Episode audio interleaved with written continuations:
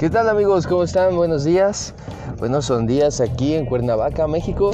Y pues quiero estar haciendo estas grabaciones este, para compartir algunos pensamientos, compartir algunos puntos de vista, pero también para que conversemos y dialoguemos a través de cualquier plataforma en donde esté esta, esta grabación. Y pues espero para ustedes sea un momento para reflexionar también, un momento para poder compartir sus ideas, compartir cualquier tipo de, este, de opinión. Aquí son bienvenidas cualquier tipo de opinión. Y, y, no, y que no nos pongamos como a debatir, ¿no? Yo todos mis amigos o contactos que tengo en las redes sociales siempre les he, les he dicho que, que no todo es un debate, que no todo es un este es querer poner tu idea sobre otra idea que a lo mejor eh, crees que es mejor que otra idea, sino poderlos entender, poder este, decir aquí está mi punto de vista, eh, no estoy de acuerdo con el tuyo, pero aquí está el mío, ¿no? No decir, no, pues fíjate que, que tengo, eh, yo tengo más argumentos sólidos que tú, yo tengo más, este, mi idea es más convincente que la tuya porque tiene bases bíblicas y cosas así. Entonces, ese, no es, este, la razón de, esta, de estas grabaciones, de este podcast, por decirlo de esta manera, sino es este sino lo que queremos es abrir la conversación, escuchar tu punto de vista y poder respetarnos y amarnos eh, tal y cual sea nuestro nuestra opinión en cierto tema. Este podríamos decirlo así que es la primera grabación que estoy haciendo. A lo mejor puede ser que esté no sea tan buena la calidad del audio, pero lo que queremos es eso, ¿no? Escucharnos, escuchar la voz de todos. Y pues me presento para todos aquellos los que este, a lo mejor no me conocen en persona. Soy Oscar Torres, vivo en Cuernavaca, Morelos. Y por muchos años he asistido a la iglesia cristiana o a la iglesia evangélica. Esto fue cuando yo tenía 16 años que estuve, que empecé a, este, a conocer de, del cristianismo o conocer realmente a Jesús. Eh, rápidamente les puedo contar que fue un, fue, un momento bello al principio. fue un momento donde conocí algo diferente, algo que le daba sentido a mi vida, que es ese Jesús que se comportaba de una manera tan diferente ante cualquier situación y que traía libertad, Y que trajo libertad a mi vida eh, cuando yo la necesitaba. Más tarde eh, empecé a, tomar algunas, algunas este, características que tiene el cristianismo. Esas características negativas, de cierta, de cierta manera, porque la iglesia, eh, las iglesias en donde empecé a asistir, digo las iglesias porque fueron varias y a varios conocí a bastante gente que, que, este, que ya se movía en este mundo del, eh, del cristianismo y que este, pues, era algo completa, completamente nuevo para mí, pero sí fui criado en el, en el, en este, con los evangélicos mm, un poco más fundamentalistas.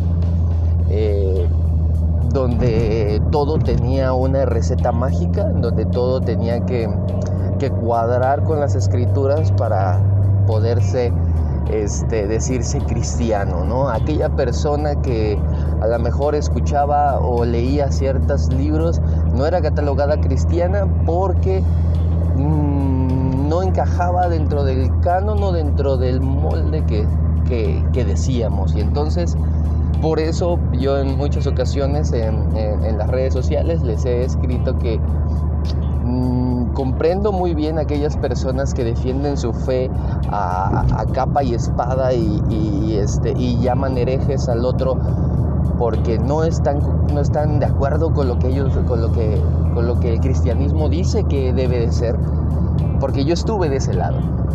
Yo estuve de aquel lado, de, aquel lado en donde peleaba, en, donde compraba los famosos chicks, en donde compraba esa, estas revistas, no sé si todavía las venden, si alguien me puede decir si todavía las venden, estos este, libros o como revistas que traían este eh, parecía, pareciera así como, no sé si en, todos sus, en todas sus ciudades, yo creo que sí, o en, sus países, hay de este tipo de, de, este, de prensa amarillista o de nota roja que tiene así como como titulares muy excéntricos, ¿no? Este, incluso algunos este, en México, por, por, lo menos así como burlándose de la muerte, o algunos este, titulares que este, eh, ah, sarcásticos, ¿no? Se lo llevó eh, la calaca, ¿no? Y, este, y era este, la suegra de, este, de, este, de esta persona, de la persona que falleció. Algo de mofa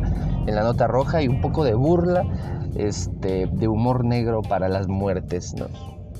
Pues esta, esta revista que yo recuerdo había así como que la, la vendían en las, en no sé, les digo que no sé si aún las vendan, ese de la ramera, ¿no? Y parecía así como el papa en la, en la, este, en la, en la portada, ¿no? Este, los cuatro jinetes del apocalipsis y había así como el hambre y ahorita dije, haciéndolo como más un poco contextual y aparecía Trump y aparecía... Pues yo era de esas personas que compraba ese tipo de, este, de, revistas y me alimentaba con ese tipo de, literatura en donde supuestamente yo estaba listo para defender mi fe contra católicos, contra mormones, contra testigos de Jehová. Y por muchos años pasé por ese, por ese, por ese estilo de cristianismo en donde pues lo único que, lo único que estaba sucediendo era que pues estaba alejando a las personas que no creían como yo.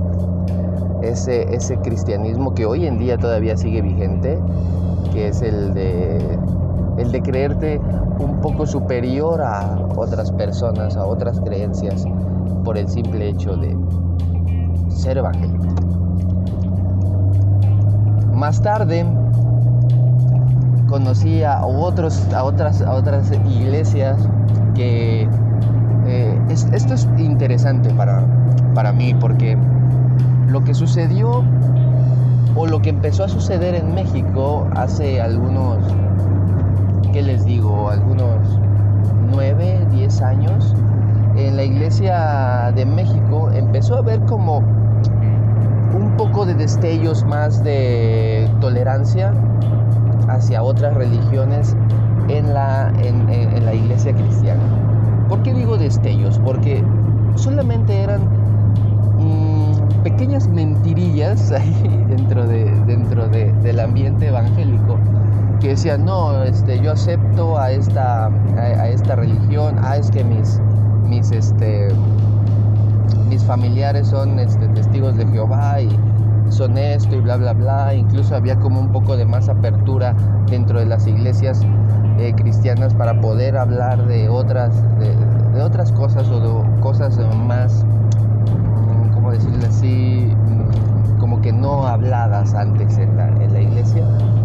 Y empezaron a surgir este tipo de iglesias donde, oh, wow, esto, era, eran cools, este, había yo un poco más de luces, eh, a lo mejor eh, apagaban un poco las luces en la, en la, este, en la iglesia, este, había gente arriba del escenario en donde la música había cambiado, un poco de música ya más, un poco más moderna, pero dentro, de, dentro del corazón de, esa, de esas iglesias, dentro de la, la, este, eh, la médula, seguían siendo fundamentalistas realmente.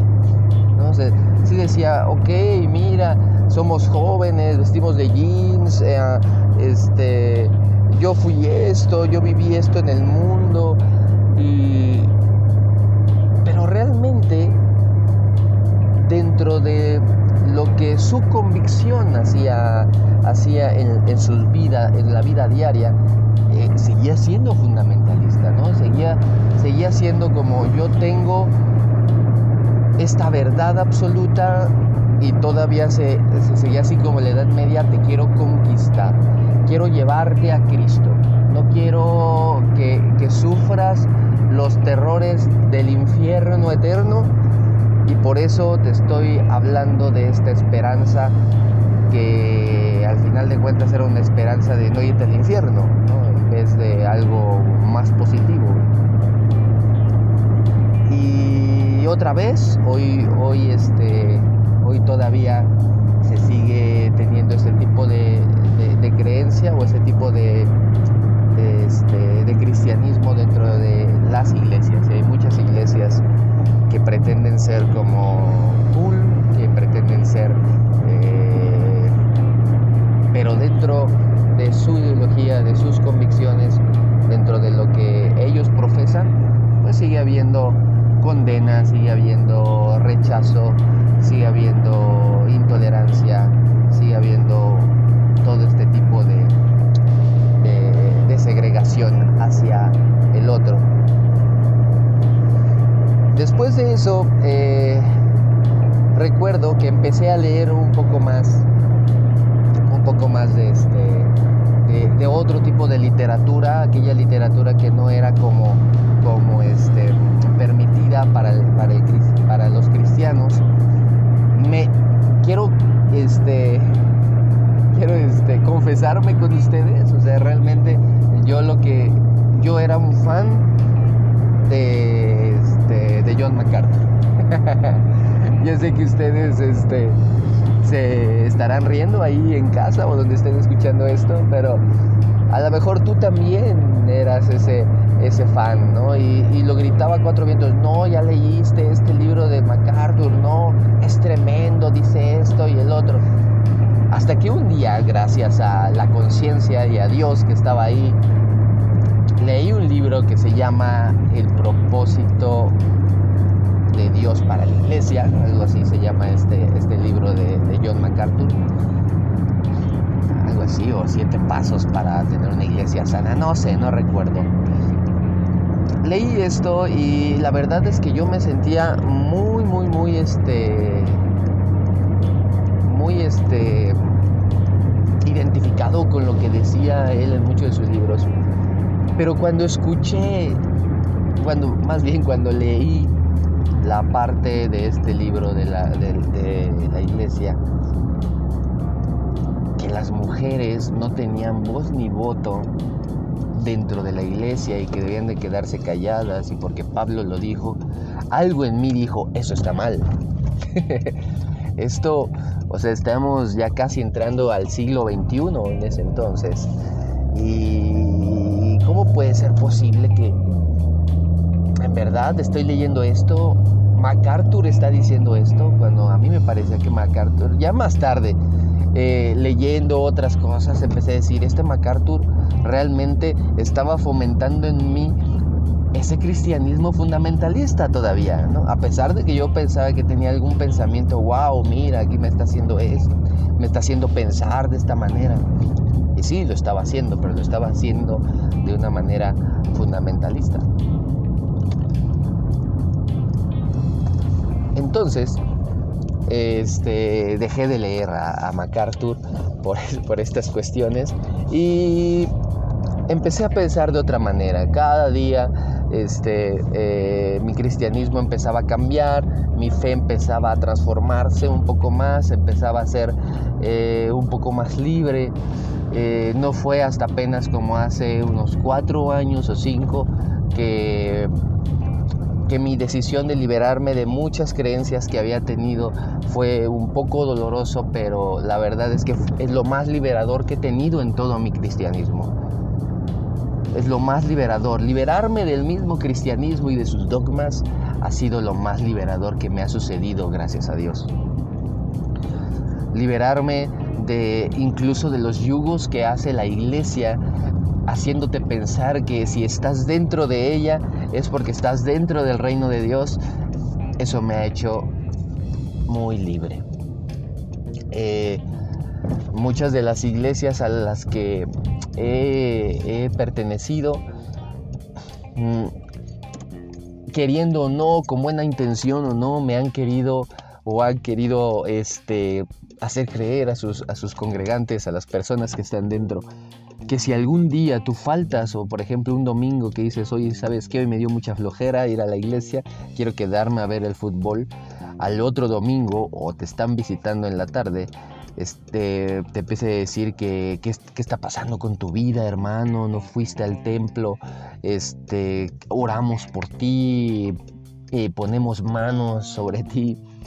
Y es triste, ¿no? Es triste que, que una comunidad que sirve para poder, este, para poder tener una, una amistad y estar solidarios en unos con otros, se convierta en una prisión, se convierta en algo que tienes que cumplir, en algo como ese texto que dice mm, no te dejes de congregar como lo hacen muchos, y muchas veces pues lo tomamos tan literal que satanizamos a aquellas personas que no van y eso se vuelve una cárcel. No tengo que ir porque voy a tener al pastor en la tarde visitándome, diciéndome qué tienes, qué te pasó, estás bien, oramos por ti, no fuiste a la iglesia. En vez de que abracemos y amemos esa humanidad de todas las personas. Y bueno, liberarme de eso, de no solamente faltar un domingo, incluso de liberarme de la iglesia como tal, ¿no? Eh, esto lo digo solamente por experiencia, este, no estoy diciendo a nadie que, este, que deje de ir a la iglesia, pero yo me, este, me liberé de la iglesia de esta manera porque las iglesias en donde estaba asistiendo eran completamente iglesias intolerantes, iglesias que estaban solamente dañando mi vida personal, mi vida espiritual, en vez de hacerla crecer.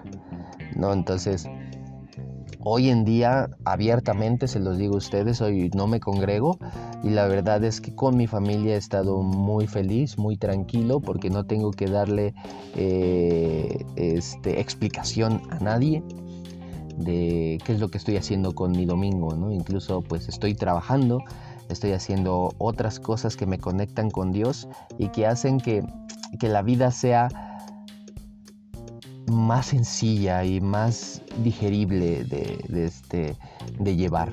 ¿no? A veces la iglesia eh, lo que hacía conmigo pues era ponerme un peso más en vez de liberarme pesos. No, no sé si les ha ocurrido a ustedes amigos si quieren escribir eh, también sus opiniones. No sé, pero cuando van a la iglesia se supone que debes de sentirte tranquilo y libre y no les ha pasado que cuando salen de la iglesia terminan estando más pesados, terminan diciendo, o sea, esto que me acabo, acabo de escuchar es más como otra mochila de peso en mi espalda en vez de liberarme.